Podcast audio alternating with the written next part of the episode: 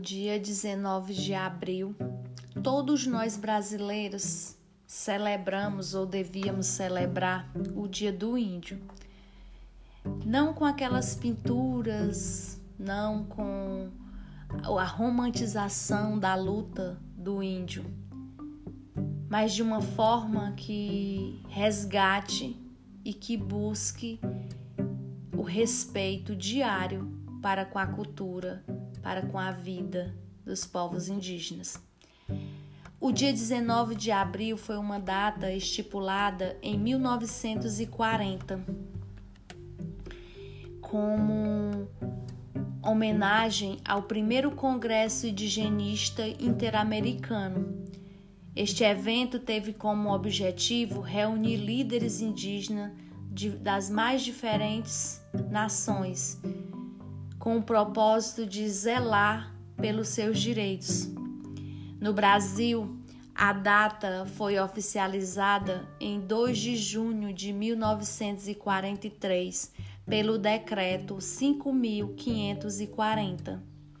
Os índios foram os primeiros habitantes de nosso país e já estavam por aqui na chegada dos navios portugueses em 1500.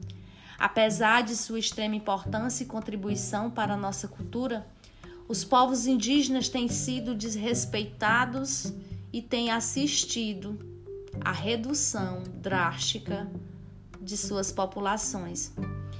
E vem daí a ideia, a importância de celebrarmos, de relembrarmos nas escolas, com o intuito de preservar e valorizar a cultura dos povos indígenas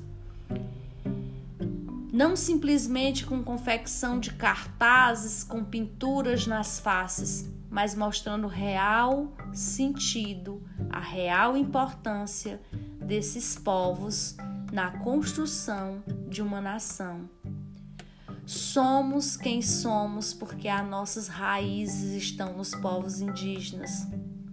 O que dizer de um país que foi construído sua base nos povos indígenas e que vem diariamente ao longo dos anos exterminando estes povos, desrespeitando, roubando suas terras, negando-lhes o direito de viver, viver com dignidade e entendendo que o índio do século 21 não vive na oca, que o índio ele tem o direito de evoluir tanto quanto os demais povos, quanto, quanto as demais etnias. Então que o 19 de abril ele sirva para cada um de nós como um momento de reflexão de que nós brasileiros somos uma nação da diversidade, que existe no nosso território diversos povos e que cada povo que contribuiu de forma muito significativa para a construção dessa nação seja respeitado e tenha o direito garantido de ir, de vir e de ser, agir e pensar como quiser. Eu aproveito para ler uma poesia Donos da Terra, de Daniela Valadares Aleixo usurparam sua cultura, costumes e tradições, apossaram-se de suas terras que seu verde devastou.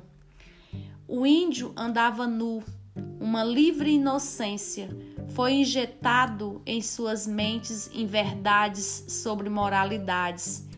Cegaram a sua riqueza. 513 anos depois, o índio ainda tem que guerrear por uma terra que sempre foi sua. Provar que este é seu lugar.